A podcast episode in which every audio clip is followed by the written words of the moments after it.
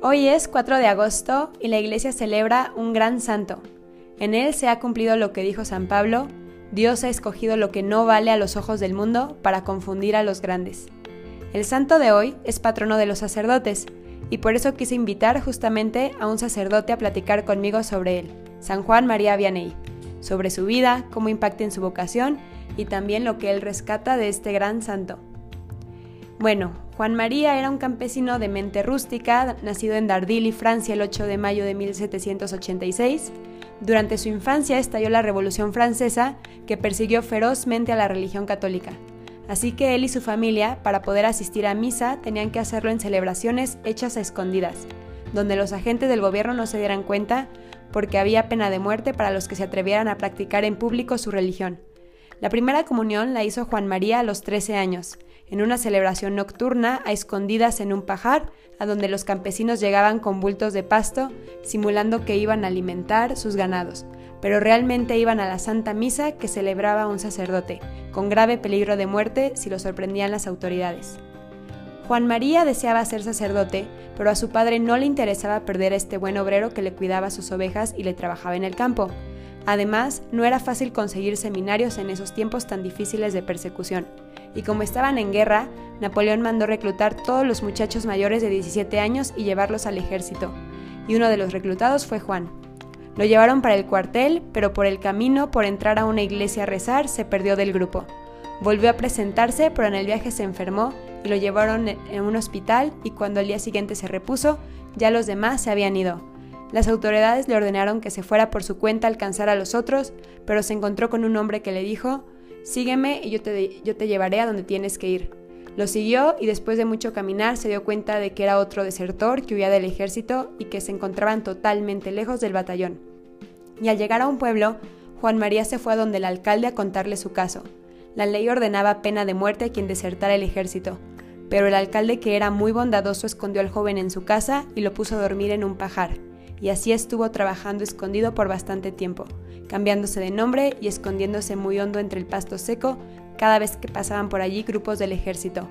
Al fin, en 1810, cuando Juan llevaba 14 meses de desertor del emperador Napoleón, este dio un decreto perdonando la culpa a todos los que se habían fugado del ejército, y Vianney pudo así volver otra vez a su hogar. Y después de esto comienza su vocación o cómo entró al seminario, eh, y no sé si nos pudieras platicar un poquito, padre, de esto. Sí, muchas gracias. Eh, realmente es un santo muy conocido dentro de lo que es el ambiente clerical, no solo porque es el patrono de los clérigos, de los sacerdotes, especialmente los que trabajan en parroquias, sino porque realmente su vida es, es muy impactante a pesar de la sencillez de su persona vivió, como ustedes se han podido dar cuenta, pues en tiempos muy convulsionados, ¿no? En el tiempo de después de la Revolución Francesa y después en la época napoleónica. Él finalmente pudo entrar al seminario, aunque no pequeño ni con la edad con la que habitualmente entraban al seminario. Fue una excepción, pero dada la integridad de sus costumbres, eh, y sobre todo su piedad, su fervor que manifestaba y su deseo genuino de consagrarse a Dios, pues le admitieron en el seminario. Así recibió la tonsura, ese corte en el cabello, ¿verdad? En la corona de, la cabeza donde eh, significa pues la renuncia al mundo, la pertenencia ahora al Señor. La recibió en el año 1811 y a finales del año siguiente fue a estudiar filosofía en el seminario menor de Verrières. No se distinguía ciertamente en sus estudios, sin embargo trabajó con mucha humildad, con mucho tesón, con muchísimo esfuerzo y fue así que en el año 1813 pasó al seminario mayor de Lyon y no se podía admitir sin embargo al sacerdocio a San Juan María Vianney porque presentaba como estudiante pues muchas carencias. Sin embargo, tuvo un defensor, este en este caso era Monseñor Valli, que le pues se metió las manos al fuego por, por este seminarista, quien dijo pues que no hacía falta que fuera la persona más sabia, pero ciertamente era un, un hombre que por su piedad podría suplir aquellas carencias. Finalmente Luego de mucho perseverar, ya el 2 de julio de 1814, Juan María recibió las órdenes menores y el subdiaconado y volvió a Eculí a proseguir sus estudios donde los había comenzado. En el año de 1815, en junio, cinco días después de la batalla de Waterloo, recibió el diaconado y el 12 de agosto se le confirió el sacerdocio. Al día siguiente cantó su primera misa, ustedes saben lo que es la cantamisa, y fue nombrado vicario del padre Valí, precisamente quien lo había defendido eh, para que pudiera proseguir sus estudios y ordenarse sacerdote. El vicario general de Lyon había dicho en la ordenación de Juan María, la iglesia no necesita solo sacerdotes sabios, sino también sacerdotes santos. En efecto, Juan María tenía el conocimiento de lo que un sacerdote debía saber, aunque no lo hubiese aprendido en los libros, porque no se le pegaba ni siquiera el latín. Eh, por ejemplo, en cuanto a la teología moral, el padre Bouchard le había examinado a fondo sobre casos difíciles y sin embargo el santo había respondido acertadamente pero basándose en el sentido común propio de los santos que están llenos de, mucha prudencia, no tanto como decían los libros, ¿no? Y sin embargo, pues eh, también esto daba confianza a sus formadores. Así en el año 1818 fue nombrado cura de Ars en Dombé, eh, en una remota aldea de 230 almas en ese tiempo, en ese entonces, eran menos de 300, una parroquia muy chiquita, decían sus formadores y bueno, el obispo, ¿verdad? Si, si bien no es un hombre muy docto, por lo menos para que no, no vaya a decir alguna herejía, pues lo mandamos a alguna aldea pequeña para que allí pueda atender también y hacer realizar su ministerio sacerdotal. El padre Vianney decidió emprender a fondo la reconversión del lugar. Cuentan que ahí en Ars, donde habían estado 20 años en sacerdote, pues ya las costumbres de las personas se habían corrompido bastante. Mm, había muchísimas tabernas, había en cálculo eran una taberna por cada 10 habitantes, ¿no? Muchísima disolución eh, de las costumbres, de, de la fe de las personas. Cuando él empezó como párroco eh, recién llegado, empezó a celebrar la misa. Los días domingos no acudían más que dos viejitas, que eran las chismosas, las que informaban después al pueblo, ¿no? ¿Qué tal es el señor cura que llegó? Pero pues al cabo de, de ese tiempo, cuando él empezó también con muchísima devoción a sacrificarse, a hacer oración, pero no solo oración, dice el Evangelio, hay demonios que salen solamente con oración y penitencia. Y entonces él empezó a hacer penitencias muy duras que imponía sobre su cuerpo, se flagelaba, incluso dicen que se hería eh, cuando se flagelaba, dejaba incluso charcos, imagínense la, eh, la ascética que vivía este hombre con tal de sacrificándose poder pues recibir de Dios las gracias necesarias para que esa gente se convirtiera, esa gente volviera a nuestro Señor Jesucristo. También se valió del trato personal con los habitantes de la dirección espiritual en el confesionario. Fue un hombre que se dedicó y fue un verdadero misionero desde el confesionario y sobre todo la predicación. Luchó contra la blasfemia, la mundanidad, la obscenidad, todas esas malas costumbres que se habían introducido en ese pueblo de Ars en 1821 el territorio de Az fue convertido en parroquia sufragánea y en 1827 pasó a formar parte de la nueva diócesis de Belí.